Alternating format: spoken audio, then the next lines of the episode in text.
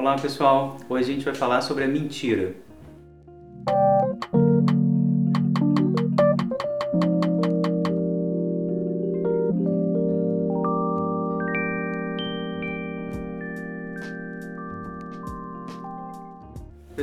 A mentira é um tema muito importante na psicanálise, né? Na psicanálise de criança isso aparece, né? Muito frequente, né? Alguns textos e algumas teorias iniciais sobre o que é o mentir. Vou falar mais em livre associação aqui, não preparei um roteiro para esse vídeo, então queria que vocês comentassem, conversassem, o que, que vocês já encontraram aí sobre a mentira. vou falar de algumas teorias que estão presentes mais no Freud, no Winnicott e também no Christopher Bollas. É o texto que eu mais vou comentar hoje, que está aqui A Sombra do Objeto, nesse livro editado pela Imago, um capítulo 10, que se chama O Mentiroso, que ele vai explicitar aqui um caso clínico dele e eu vou falar um pouquinho sobre ele agora.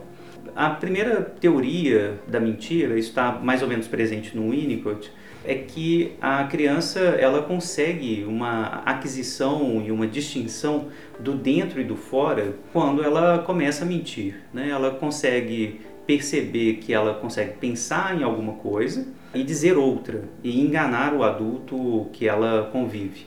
Isso é uma conquista sem precedentes para a criança, né? Uma conquista não só de uma distinção do espaço dentro e fora, mas também de uma proteção de conteúdos internos que ela julga importantes, valiosos e que ela não quer expor, deixar expor para os adultos, né? Essa é uma mentira mais assim positiva, por assim dizer, né? Uma capacidade de mentir no sentido de uma capacidade de se proteger, né? É claro, existe a mentira também que tem esse aspecto mais sádico, mais perverso, que caminharia para a perversão, que também está claramente ligado a um certo controle do adulto. Né? Eu consigo enganar o adulto, eu consigo produzir um certo tipo de narrativa de tal maneira que eu controlo o adulto na direção que eu gostaria que ele fosse e não naquela direção que ele queria impor a mim. Então eu posso falar que eu tô com medo, né, à noite só para conseguir dormir na cama dos meus pais, né? Então é uma mentira que controla o ambiente, uma mentira que tá, ainda está ligada ao sentimento de onipotência, alguma coisa que visa controlar o outro essas duas teorias iniciais, isso está muito no pensamento do Winnicott, tá? mas é, é bastante visível também no pensamento do Freud. São duas teorias que vão por assim dizer, encaminhar a nossa reflexão sobre a mentira em duas grandes perspectivas. Uma perspectiva mais positiva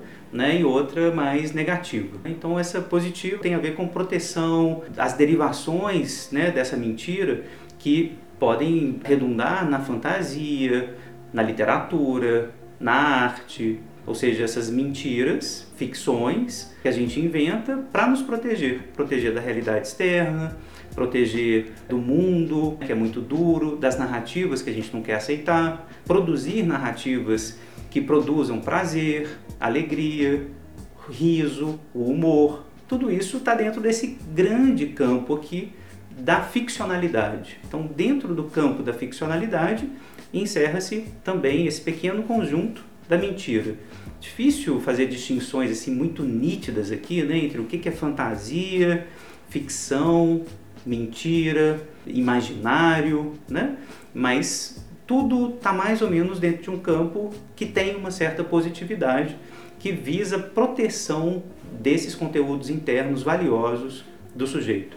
O que o Winnicott sempre vai articular ao verdadeiro self essa própria noção que vai aparecer na obra do Winnicott como um todo, né, verdadeiro self, tem a ver com isso. O verdadeiro self é incomunicável, ele é o mais íntimo de todos nós, né, ele nunca vai ser acessado pelo outro e por isso a gente vai ter que produzir um falso self. A gente entra no campo da mentira necessariamente, é um pressuposto, acho, na teoria do Winnicott, né? A proteção do verdadeiro self ela implica num certo tipo de fabricação de mentiras sociais que não necessariamente caminham para a perversão, para um engano, para um controle onipotente do outro. Às vezes é uma mentira compartilhada, inclusive, uma mentira social, que todo mundo sabe que é mentirinha, mas que todo mundo aceita porque todo mundo está no mesmo campo. Essa é uma primeira versão, né? Eu acho que isso está muito presente nas teorias do Freud sobre a ficção, sobre a literatura, sobre o fantasiar. Textos fundamentais do Freud aqui, os escritores criativos e devaneio.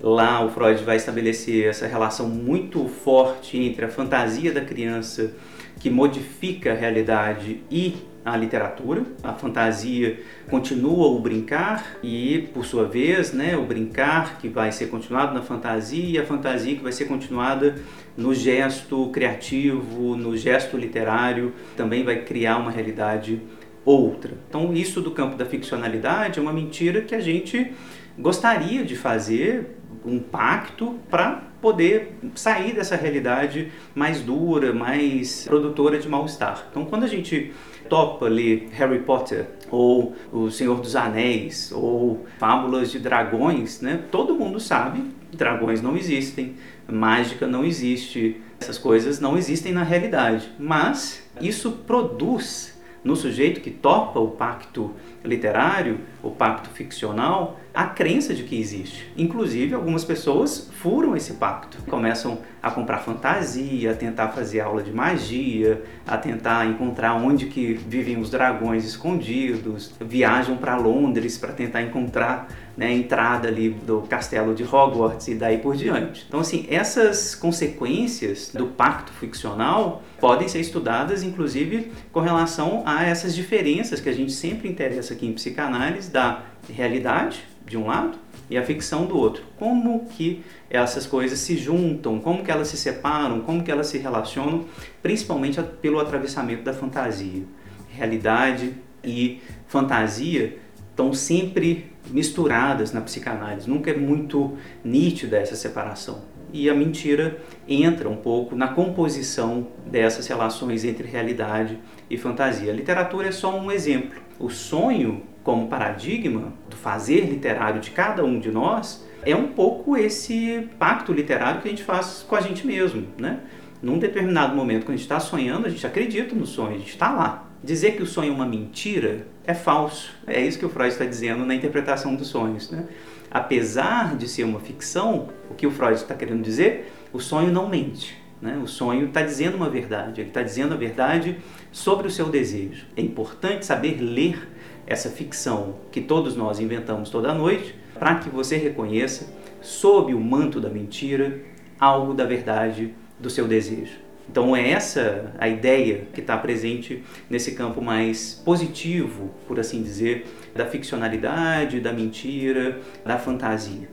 Já no campo mais perverso, né, da, da mentira, enfim, uma derivação desse campo da própria possibilidade ficcional de cada sujeito, a gente vai passar para o campo do sadismo, do controle onipotente do outro, essa ideia de enganar, né, de produzir uma realidade de tal maneira produzir sofrimento, a escapar de, de punições, né, mentir para ganhar poder, né? Então assim esse é o campo da mentira que geralmente é associado ao pecado, à violência, é um tipo de mentira também que é associada a um, uma certa ignorância texto do Freud aqui nesse caso é Futuro de uma Ilusão, né? um texto que eu indico, é um texto dele sobre a religião, mas o campo da ilusão aqui é o campo do engano, é o campo da infantilidade, né? É como se o sujeito precisasse modificar a realidade, por exemplo, acreditando em Deus, para sustentar a existência ainda dos seus romances familiares,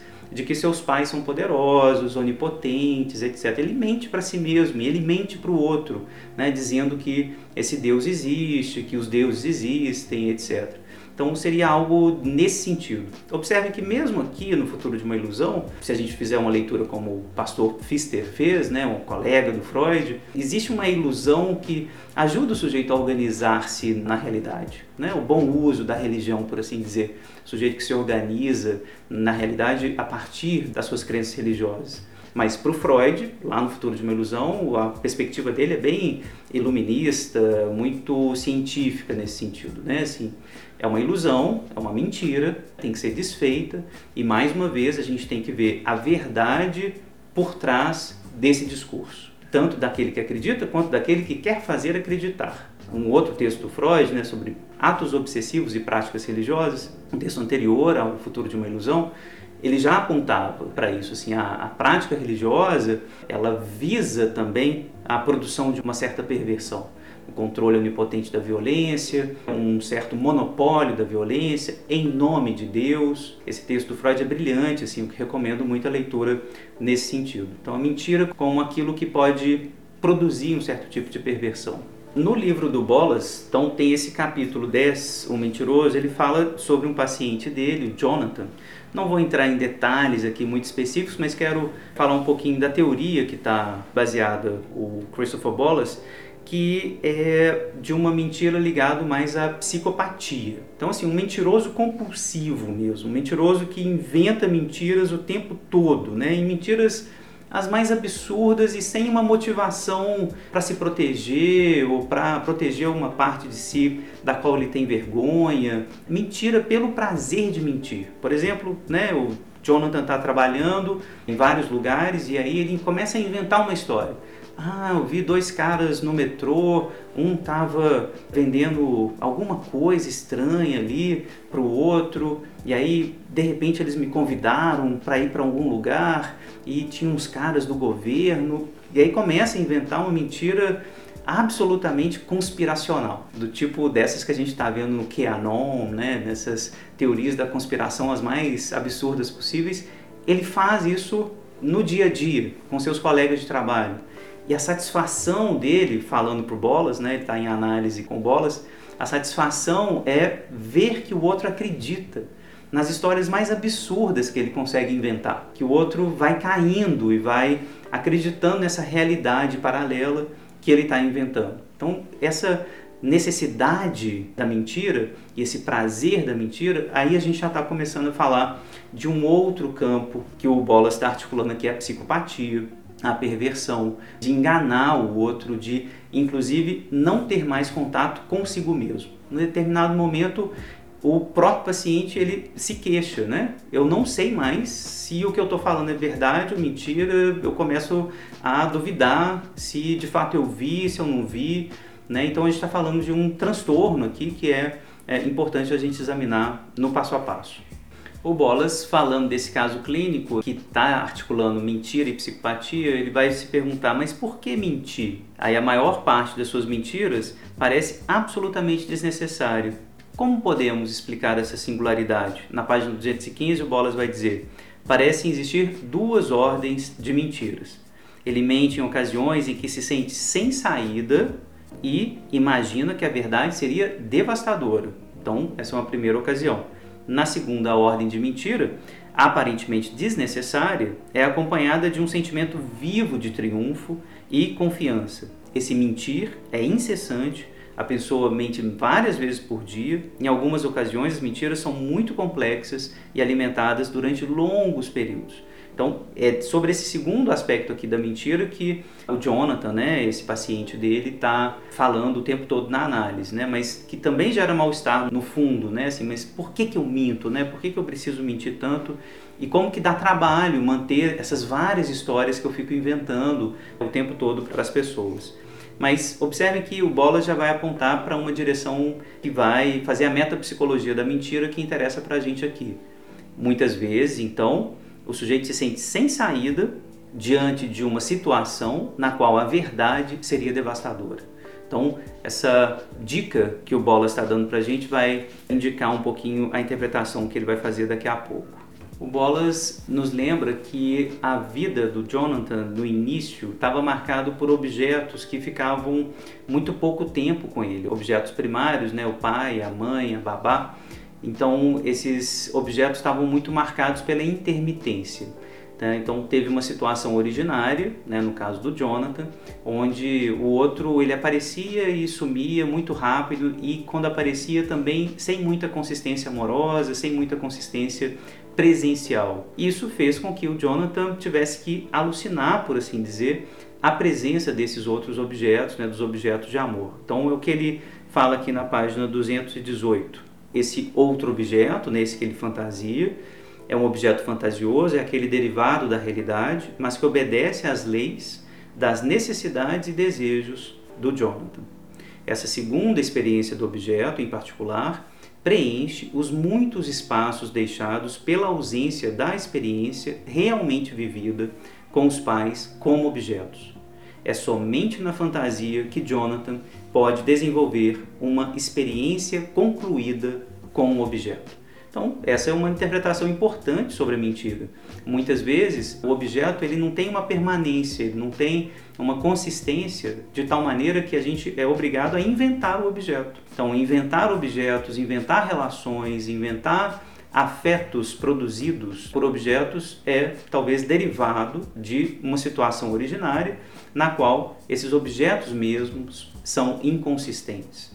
Isso acho que dialoga muito bem com a teoria do Laplanche, porque a gente estaria pressupondo que essa compulsão a mentir seja derivada de uma mentira contada pelos adultos à criança, ou de uma experiência mentirosa vivida pela criança. Né? Então eu queria inverter o vetor, como Laplanche sempre faz. Né? A mentira vem dos adultos primeiro. Né? Tem uma mentira inicial que é contada. Então, por exemplo, essa do Jonathan. Eu tô aqui, mas não tô. Eu gostaria de estar em outro lugar, mas eu estou aqui. A criança percebe um pouco essa mensagem e precisa inventar o objeto que efetivamente ele gostaria de, se relacionar, enfim, que ele estivesse ali efetivamente.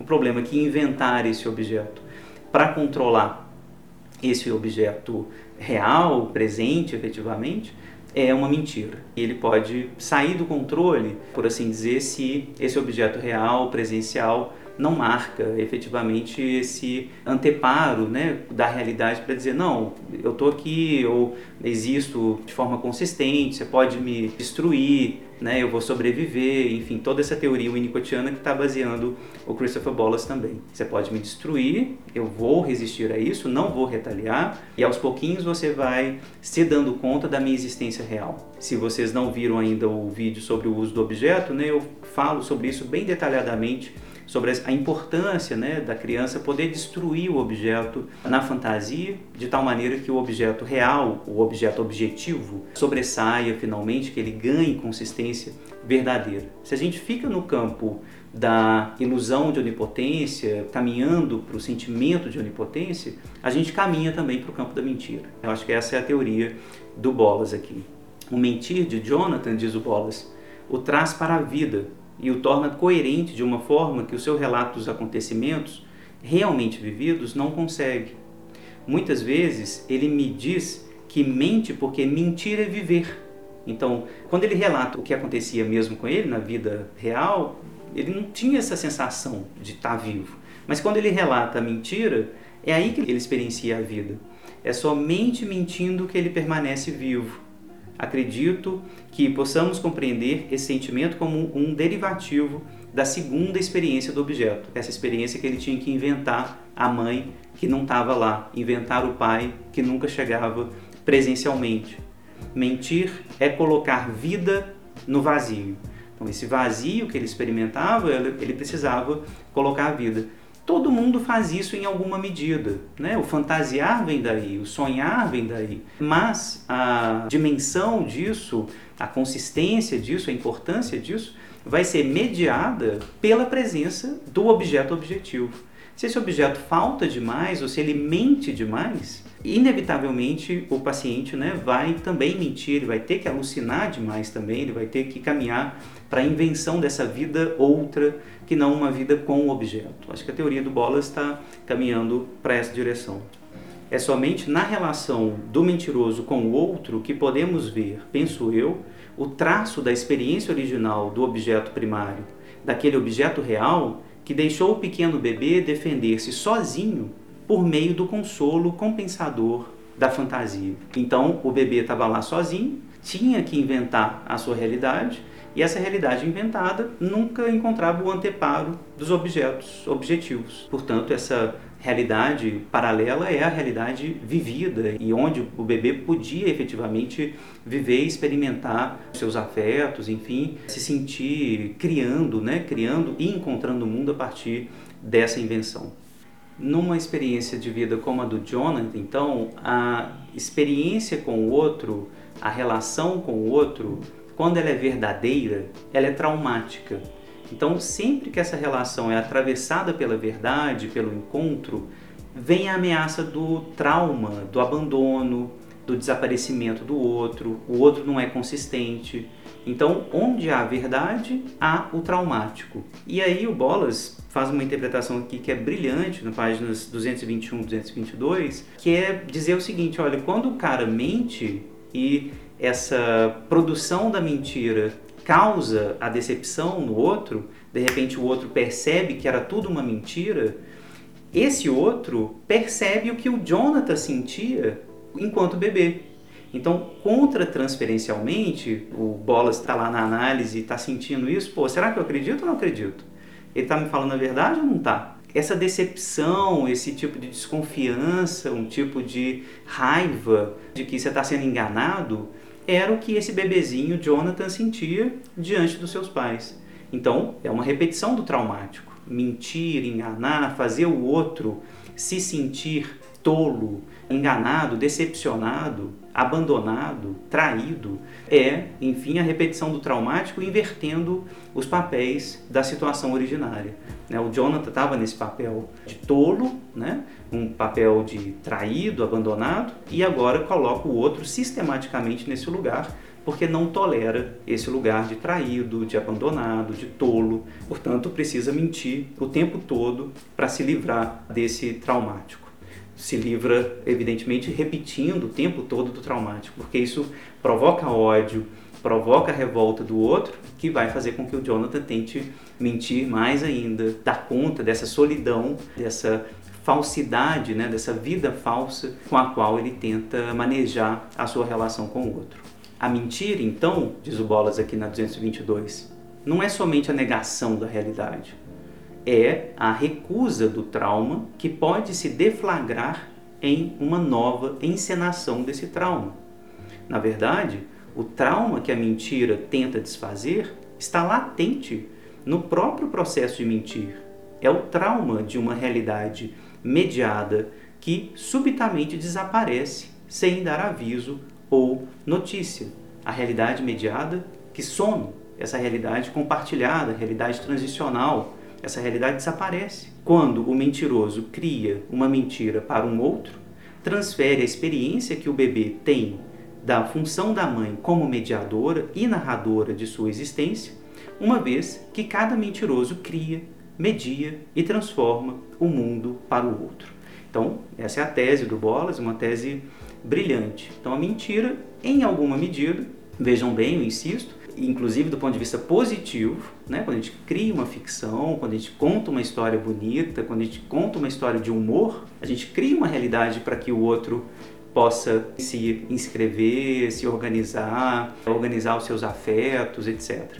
Mas se a gente faz isso compulsivamente para enganar, para deixar o outro em apuros, para abandoná-lo depois, para criar uma expectativa e depois destruir essa expectativa, a gente já está caminhando para a perversão.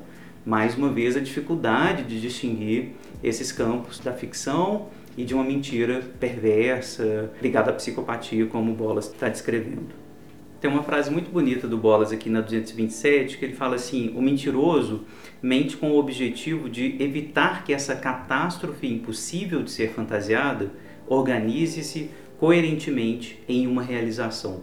Catástrofe impossível de ser fantasiada, que é a catástrofe do desamparo, do abandono, dessa criança que não foi acolhida, que não foi bem acolhida pelos seus pais, por pais presentes que pudessem de alguma maneira apresentar a realidade à criança, compartilhar essa realidade de tal maneira a produzir uma sensação de verdade, de um viver verdadeiro. Essa catástrofe é o que tenta ser, ao mesmo tempo, evitada pelo mentiroso, ele mente o tempo todo, nesse sentido, evitando uma relação mediada com o outro, mas ao mesmo tempo que ele tenta evitar então essa catástrofe, ele produz essa catástrofe o tempo todo, fazendo com que o outro de repente se dê conta de que era uma mentira, de que era algo que essa relação não existiu de fato, a relação era completamente mentirosa.